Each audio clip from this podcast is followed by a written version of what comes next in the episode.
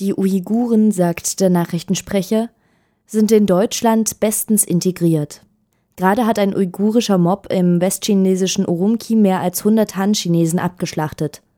Beijing sucht die Lage unter Kontrolle zu bekommen und fahndet nach den Mördern. In München demonstrieren Exil-Uiguren gegen die chinesische Repression. Das Heute-Journal ist dabei und filmt, wie einige Uiguren eine chinesische Reisegruppe attackieren. Einer von ihnen sticht im Gerangel wie besessen mit einem Dolch auf eine chinesische Fahne ein. Der Nachrichtensprecher kommentiert lässig: Die Anspannung entlud sich.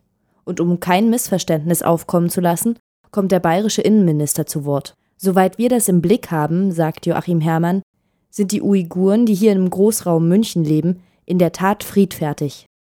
Mit den Uiguren haben die Deutschen ein weiteres Volk entdeckt, zu dessen Befreiung aus einem angeblichen Völkergefängnis sie sich berufen sehen. Die Propagandamaschine läuft auf vollen Hochtouren. Da werden Fotos von blutüberströmten Chinesinnen als Fotos uigurischer Opfer der Staatsgewalt ausgegeben, Bilder von einem Polizeieinsatz in der 2700 Kilometer entfernten Stadt Shihu werden als Dokument aus Urumqi verkauft. Dass das Gemetzel Beijing angelastet werden müsse, darüber sind sich in Deutschland alle einig. Nur der Auslandskorrespondent des Heute-Journals verplappert sich einmal und erwähnt, dass ein von Uiguren veranstaltetes Pogrom mit fast 150 chinesischen Todesopfern die Unruhen ausgelöst hat. Man fühlt sich in das Frühjahr 2008 versetzt. Damals hatte ein tibetischer Mob chinesische Geschäfte in Lhasa geplündert und mehrere Chinesinnen ermordet. In Deutschland folgte darauf eine Kampagne gegen Beijing, die nicht weniger mit Fälschungen und Lügen operierte als die aktuelle und an die nun angeknüpft werden kann. Sympathie für Tibet ließ sich letztes Jahr vor allem mit dem Dalai Lama mobilisieren. Schon 2001 hatte dagegen der Spiegel bedauert, dass die uigurischen Nationalisten keinen mit dem Dalai Lama vergleichbaren charismatischen Anführer besäßen. Auch eine zentrale Organisation scheine bei ihnen nicht zu existieren. Ein gewisses Potenzial nahm das Hamburger Magazin allerdings bereits damals wahr. Vor allem junge Leute gründen Hisbollah-Gruppen, werfen Bomben, greifen Polizeiposten an und nehmen Geiseln. Ihr Ziel ein unabhängiges Ostturkestan. In Sachen Symbolfiguren und Organisationen konnte die uigurischen Separatisten seitdem erhebliche Erfolge verzeichnen. Mit dem World Uyghur Congress, kurz WUC, wurde eine Dachorganisation für verschiedene separatistische Gruppen geschaffen. Zugleich konnte die Exil-Uigurin Rabia Kader als Symbolfigur des uigurischen Widerstands aufgebaut werden. Kader, in den 90er Jahren eine der reichsten Privatunternehmerinnen der Volksrepublik China, und zu dieser Zeit auch Mitglied des Nationalen Volkskongresses, geriet nach chinesischen Angaben 1999 mit ihren geschäftlichen Unternehmungen in finanzielle und juristische Schwierigkeiten. Eine achtjährige Gefängnisstrafe wegen Unterschlagung und Korruption musste sie allerdings nicht komplett absitzen. 2005 konnte sie zu medizinischer Behandlung in die USA ausreisen, wo bereits ihr zweiter Ehemann lebte, ein prominenter uigurischer Separatist. Seitdem widmet sich Kader der Bündelung der exil-uigurischen Kräfte, fungiert seit 2006 als WUC-Präsidentin und lässt sich medial als Mutter der Uiguren feiern. Wie ihr erklärtes Vorbild, der Dalai Lama, ist auch sie schon mehrfach für den Friedensnobelpreis vorgeschlagen worden, bislang allerdings ohne Erfolg.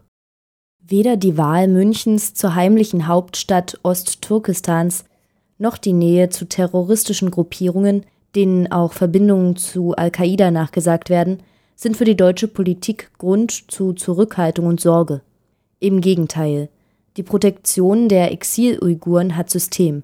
Ein guter Teil der WUC-Führungsriege liegt im deutschen Exil, so beispielsweise auch der WUC-Statthalter in München und einer der Stellvertreter Kaders, Asghar Khan.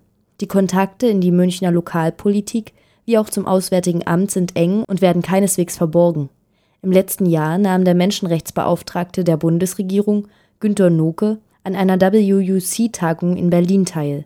Kader hielt sich mehrfach zu Gesprächen in Berlin auf, Schützenhilfe gibt, wie stets, wenn es um angeblich unterdrückte Ethnien geht, die Gesellschaft für bedrohte Völker, die sich zuletzt für die Aufnahme von 17 in Guantanamo festgehaltenen Uiguren in der Bundesrepublik stark machte.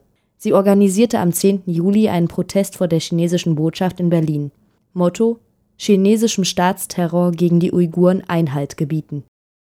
Der Terror, das sollte man festhalten, ging nicht nur in Xinjiang, sondern auch in München von den Uiguren aus. Bereits am 6. Juli, nur einen Tag nach dem Pogrom der Uiguren in China, war dort ein Brandanschlag auf das chinesische Generalkonsulat verübt worden. Aber letztlich ist das alles egal. Denn es geht der Berliner Politik und deshalb auch den deutschen Medien ja überhaupt nicht um die Uiguren selbst. Das zeigt die letzte erfolgreiche deutsche Attacke auf ein angebliches Völkergefängnis, der Angriff auf Jugoslawien.